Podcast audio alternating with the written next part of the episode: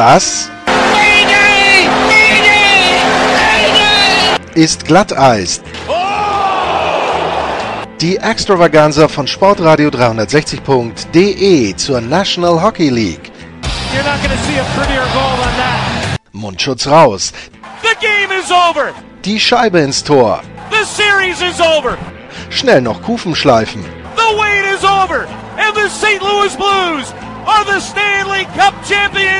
Und hier ist euer Gastgeber, Lars Marendorf. Hallo Hockeyfans und herzlich willkommen zu Glatteis, dem NHL Talk. Die nächste Folge in unserer Vorschau auf die neue NHL-Saison steht an und wir komplettieren die erste Division.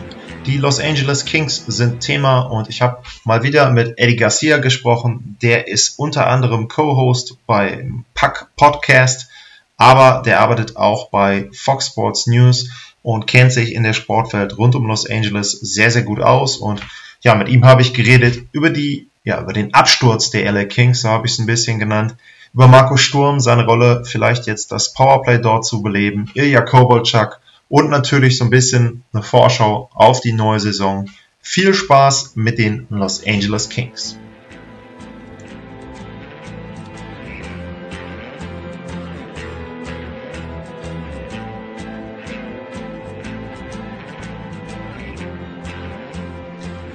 Our next episode of Glatteis brings us to the Pacific Division, and we are able to wrap up that division with the last team. We haven't had a preview there. We're going to talk about the Los Angeles Kings, and on the line from Los Angeles, it's Eddie Garcia, co-host of the Puck Podcast.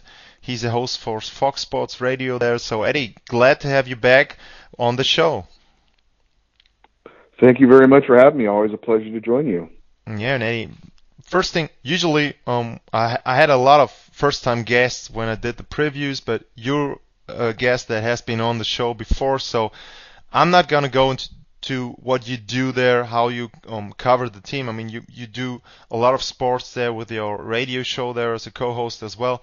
But um, is there anything you guys plan to change or have changed in the Puck podcast, or is there anything um, your radio station is planning for the upcoming NHL season, or is, is it just business as usual, which is in your case one show every week, which is still amazing to me uh, what you guys are doing. So, is there anything new regarding your hockey coverage?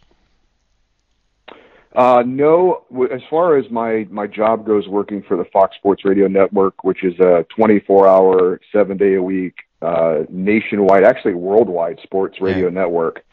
Um, unfortunately, they're still not in on the hockey business very much, so to speak. It's uh, predominantly NFL football, American football, uh, basketball, uh, and some baseball, and then hockey gets kind of left behind. Uh, it's in the same places like golf and tennis.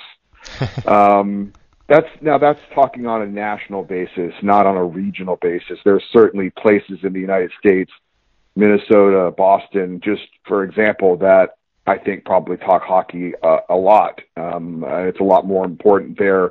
Pittsburgh, I think, would certainly talk a lot more hockey than they would basketball. Um, but overall, um, as far as that goes, it's pretty much the same. Hopefully that'll change, but it's been almost 18 years at this job and it hasn't really changed. So I'm not expecting there to be a, a drastic change, although I'm keeping my fingers crossed. Maybe one day it'll happen. But as far as the Puck podcast goes, um, there are some plans in the works to do some more things. Um, I am hoping I've been made some promises by some people that are helping me out that I will have my studio completed in my home before the NHL season starts, nice. and that should that should mean that I will be doing what you're doing and get to do a lot more phone interviews with um, people across the NHL. So that is something we are definitely looking to expand on and do a lot more of for the shows this year. Well, that sounds very nice there. You guys have usually a lot of good interviews with people in the press box there, so um, I can imagine uh, with your contacts there throughout the league, uh, you guys can get a lot of people with interesting things to say there. Sounds very good to me. So, you're from Los Angeles, you're a Kings fan, so uh, we're going to talk about the Kings. I mentioned it, and uh, we both did a preview together before the Kings Vegas Golden Knights series two years ago, and we both said, well, it's not too bad that they were not that good in the regular season, and that year they can win against the Golden Knights. That might be a team that fits them, and boy, were we wrong. I mean, they got beaten there in a sweep, and then the Golden Knights went on to the Stanley Cup final, and the Kings have been bad since then, pretty much. Um, they finished in last place in the Pacific Division the, in uh, the recent season. Um, they had just 71 points there, so dead last in the Western Conference, and just the Ottawa Senators were, were a team with fewer points there. Um, so what happened from the team that we both thought that had a good chance to at least get into the second round there um, to the team that was last in the Western Conference. What happened in one year? Well, uh, I, I, I made a statement on the Puck podcast when we were previewing the LA Kings, and I said one of the reasons why I thought the Kings would be in contention for a playoff spot was because they were so sound defensively, and defense never goes in a slump. That was the quote I said they turned out to be very bad defensively last year. Jonathan Quick, their veteran goaltender, the two-time Stanley Cup winner, was, I think, to put it generous, average. Uh, you could also say he was bad. Um, and defensively, they just were not very sound. And if you combine that with their offense, which has consistently, unfortunately, been not very strong, uh, it, that was a recipe for disaster. So uh, the the offense, which was a concern, stayed the same, and the defense got much worse. And the combination was a terrible season for the LA Kings.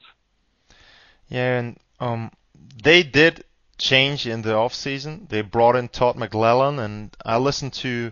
Um, they had something I, I think I called the um, they called it a state of the franchise where they bring up the coach, where they had uh, Luc Robitaille, um, they had Rob Blake there, so everybody from the team, from the management, was speaking there. And they brought in Todd McLellan, um, who was a former Edmonton Oilers coach there, and he mentioned he got two sons in kind of the age that a couple of his players are in now in college. So, and he mentioned he wants to develop the players. He wants to to um, bring up new players there, new faces there, and that is pretty much what he's looking forward to do there and combine that with uh, those veterans who won two cups there uh, with the Kings. Um, how glad are you that they hired Todd McLellan? Because um, to me, he had n- not a similar situation regarding the, the a team that has won cups before, but he had a lot of young talent in um, Edmonton with the Oilers, and he didn't really get the job done there. Um, he they had one playoff run there, but that was it. And um, how confident are you that he now is able to do what he, yeah, failed to do, um, so to speak, with the Edmonton Oilers? Um, did you like that hiring of Todd McLellan? I did like it, but I also I think have a lot of the same issues that you just mentioned with him as well. He was very successful in San Jose um, with more of a veteran team, and he wasn't very successful in Edmonton with a younger team. And if you look at the Kings now, they're an older team, but not a talented team. And they need to get younger and faster and have a team that is more offensive minded. And to do that, it's going to take time. Um, and is he the right guy to do that? He seems like um, a coach that would be better served by having a more veteran established team and then he kind of comes in and pushes the right buttons and gets them uh, maybe to a place that they hadn't been before. Um, that kind of a hire. So time will tell. I will say that if you're going to ask me would i rather have willie desjardins who was the coach last year or Todd McLellan i will tell you very enthusiastically i would rather have Todd McLellan. I was not a fan of, of willie desjardins at all uh, and didn't think he ever had, frankly, the respect of the team. Things started off poorly, and he was never able to do anything to try and pull them out of that. So it's not all his fault. Certainly, he can't play the game. But again, to answer your question, I I am I'm glad to have Todd McLellan. I think the Kings did upgrade uh, as far as the coaching goes. I do think he's the type of coach that will hold them accountable, that will be demanding and I, I don't like using the, the term quit. I think that's very strong. It is sometimes the appropriate word to use. Um, but I think the Kings players were very disheartened last year, especially the later part of the year, and uh, it would be difficult to say they were giving it their all. So I think that with Todd McLellan, I don't think that will be an issue at least. Okay, and Todd McLellan is not alone. He's got assistant coaches, and one of his assistant coaches is former German national team coach Markus Sturm, and obviously he um, is also a player from um, the NHL before. He's one of the most successful German players there in the league. So um, he is now responsible, as far as I've read it, um, for the power play, which was not very good um, for the Kings as well. They're usually not a high-scoring team, so that was not a surprise that they were not uh, one of the better power play teams there. But um, you're at the game. I don't know if you've talked to Markus Sturm, but um, what is your experience so far with him being around the team? Um, have you seen something? I don't know if you've been to practice session. Have you seen something that might lead you to the assumption that the power play could be better because he's got some ideas there? Um, how would you judge Marcus Sturm so far, if you could, um, from from what you've seen and heard? Well, I haven't had a chance to talk to him. I, you know, the things that I've heard about him um, are very positive, and I think the fact that he's been kept on the staff is an example of how the organization feels about him. Now, there were rumors, if you want to call him that, that he was going to be the next uh, head coach of the Kings. Um, uh, for whatever reason, either that was incorrect information or they felt maybe he wasn't ready after being an assistant last year. Obviously, that hasn't been the case, but it does seem like he is well respected in the organization. And I, again, I think the fact that he is still with the team and uh, is an assistant coach reflects that. Um, I would say it, the first thing that needs to be figured out, and I don't think it's a difficult thing to figure out, is for the Kings to at least, uh, when it comes to the power play, decide what they're going to do with Ilya Kovalchuk. Yeah. Uh, of course, if he's if he's healthy, that is. Which I I heard that he's been already kind of nicked up in, in uh, the preseason, which isn't good. But anyway, um, he was in it. If For people who didn't follow the Kings, Ilya Kovalchuk, obviously veteran NHL player a guy that was brought in specifically to provide scoring.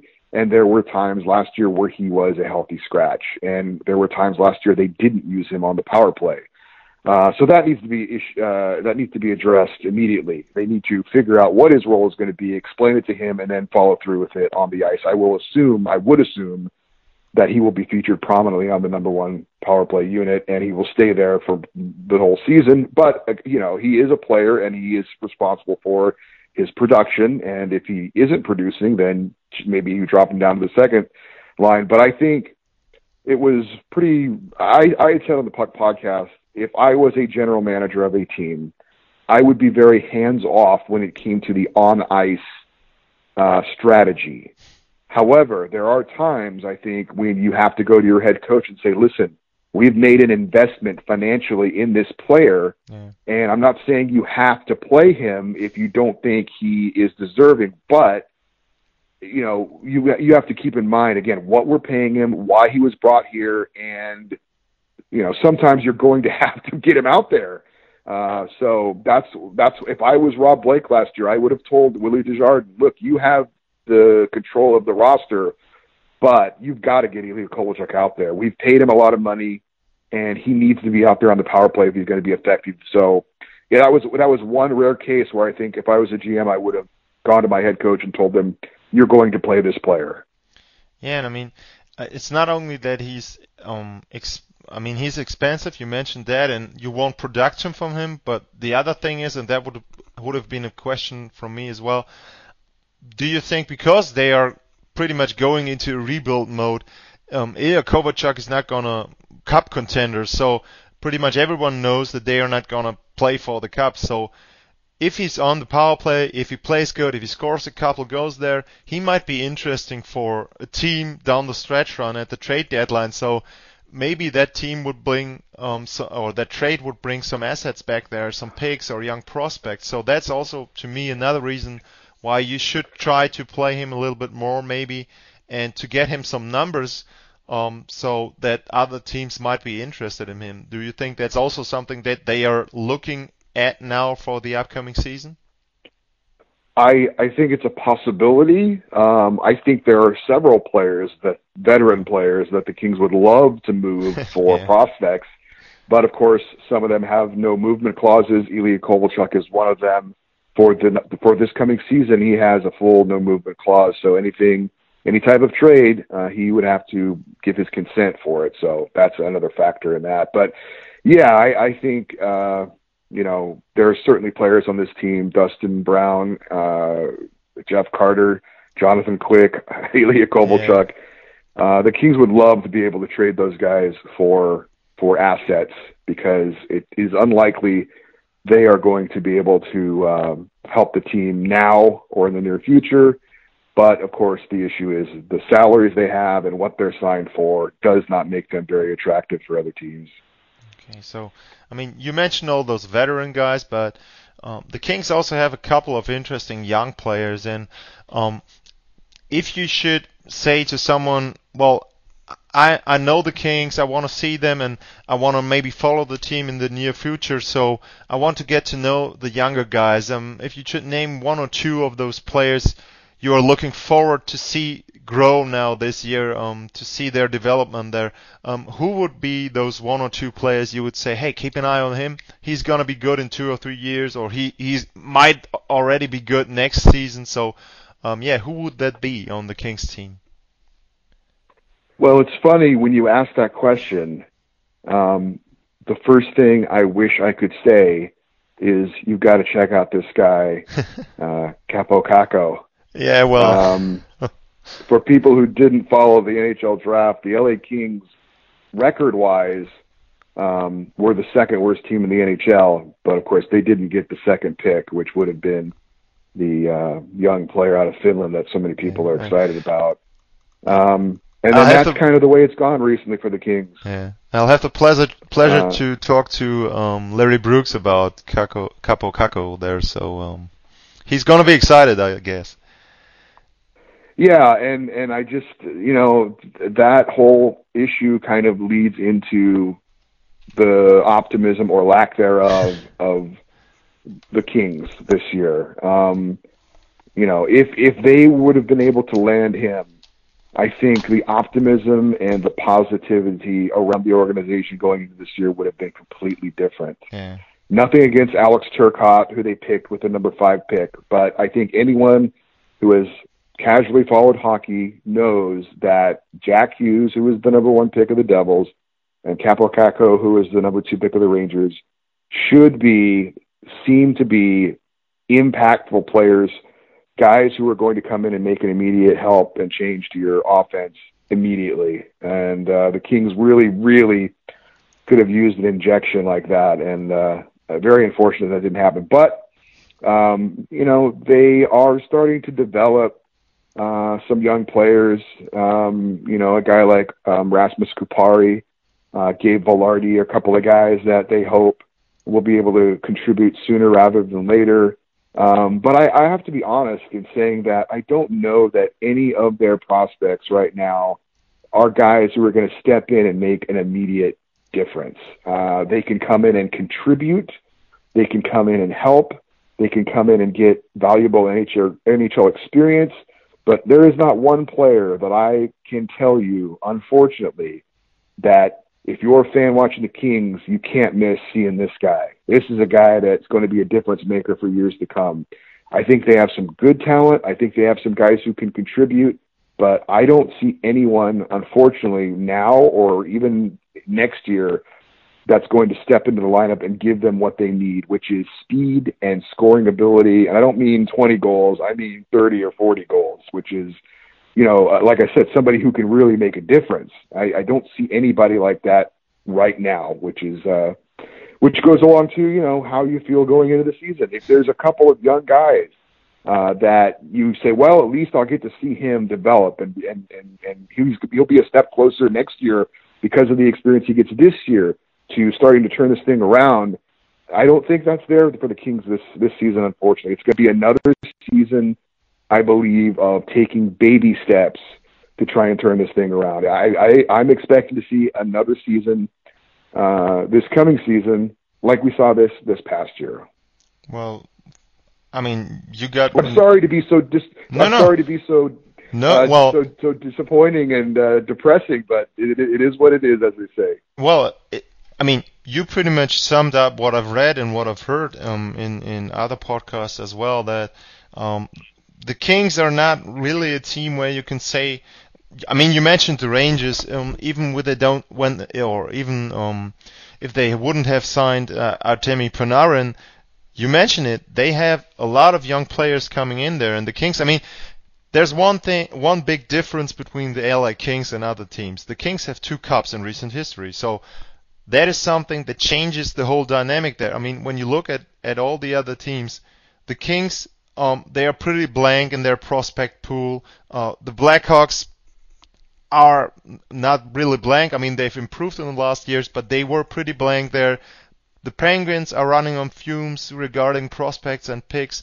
Um, I just talked to uh, Mike Vogel from uh, from the Capitals an hour ago, and he mentioned there's not going to be a lot of players coming in there for the Capitals if if the guys they have signed don't work out. So all the teams that were quite successful have the same problem in the end that you gotta buy veterans and buy players who help you on a cup run, and you're gonna pay the price not only with your picks, or you pay the price for the picks, and you pay that price pretty much afterwards. So it is not a surprise that you say that there's not a lot of hope for immediate improvement there for for the Kings.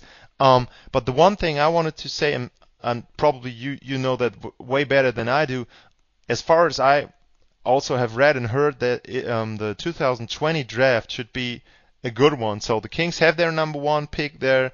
Um, maybe they can ship out a couple of other players. You mentioned them. And um, maybe they can get some more picks. So that could be something to hope for. Another high pick there. Maybe a deeper draft. So um, that could be, yeah, th- that is pretty much what you guys are looking forward to. Yeah, that is the hope. And and look, you you you bring up a great point, and I have said this on the podcast before that if anyone is crying for me, which I don't think they are, but but don't cry, don't shed tears for me because uh, in the very recent past, I have had the absolute thrill and joy of seeing my team win two Stanley Cups in two in you know in three years and that's a memory that will be with me for my lifetime. And if this is the price I have to pay for seeing that and experiencing that, I am I will I pay it gladly. so yes, you are correct. And we've seen the Chicago Blackhawks also go through this as well. And you're right. Once you have um, you know these really important players, these veteran players like Anze Kopitar or Jonathan Toews. Um, you have to reward those players if you want to keep them. Those are the faces of your franchise. I think, though, in the case of the Kings, and maybe the Blackhawks as well. they did learn some hard lessons about rewarding loyalty or, or showing loyalty and rewarding players for what they've done in the past and not Yeah. being uh, more forward thinking and realizing that, yes, our fans may be upset if we don't re-sign Jonathan Quick or if we don't sign him to an eight-year deal and he ends up leaving in four years instead. But overall, we have to think of the the health of the franchise going forward, and you can't give uh, you know a guy in his late twenties, as Doug likes to say on our show, my co-host. You can't give a guy in his mid to late twenties an eight-year deal and expect that you're going to not pay for that, you know, at some point. So the Kings did learn some hard lessons, but yes, I, I, if that's the look, I think for most NHL fans, if you told them you can win a Stanley Cup or two in a you know five years period, but then you're going to be bad for the next five years, I think every one of them would say, "I'll I'll take that that price. I'll pay that price every time." Yeah, sure thing there. I mean, that's just um, pretty much what everybody, every fan of an NHL team um, would trade for. Um, Eddie, it was again, like always, a lot of fun to talk to you. Um, a lot of things you said there, and um, although you had a pretty uh, dark um, preview for for the LA Kings, I'm pretty sure that I mean you guys get to see hockey there, uh, and you get to see other teams coming in there. And like I said, I'm sure that the Kings have the chance to be back there. I mean, from what I've heard from from the management there, um, they're pretty much aware of the position they are in. Um, they hold their themselves to a high standard. At least they they said so. So um, yeah, I hope that they might take the turn um, sooner than later, so um, you get to see more playoff hockey there maybe. But um, so far, thanks a lot for your comments about the LA Kings, and um, yeah, best of luck for the um, things you've planned for the Puck podcast. I'm gonna um, listen to that obviously, and looking forward to you guys doing something different there. And yeah, maybe you, you can come on later in the show. I mean, you've said it a lot of times. You're not only a hockey guy. Um, people can listen to you in Germany. I do that on the radio apps we have here. So um, not only talking about hockey, but talking about sports in general. Um, yeah, thanks you, thank you very much, Eddie, for coming on the show. You're very welcome. I always enjoy talking to you, and uh, anytime we can uh, talk about whatever, hockey or other sports, I'd be glad to do it. Uh, so thanks. It's always good to talk to you.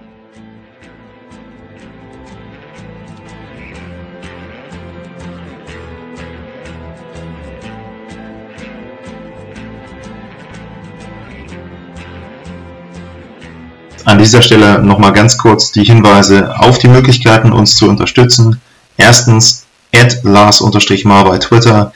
Zweitens, ratet uns bei euren Podcast-Plattformen, wo ihr uns hört, wo ihr uns abonnieren könnt. Und drittens, patreon.com-glatteis. Dort könnt ihr uns auch finanziell ein bisschen unter die Arme greifen. Vielen Dank. Ciao. Das war Glatteis, die Extravaganza von Sportradio 360.de zur National Hockey League. Folgt uns auf Twitter, liked uns auf Facebook, abonniert uns auf iTunes.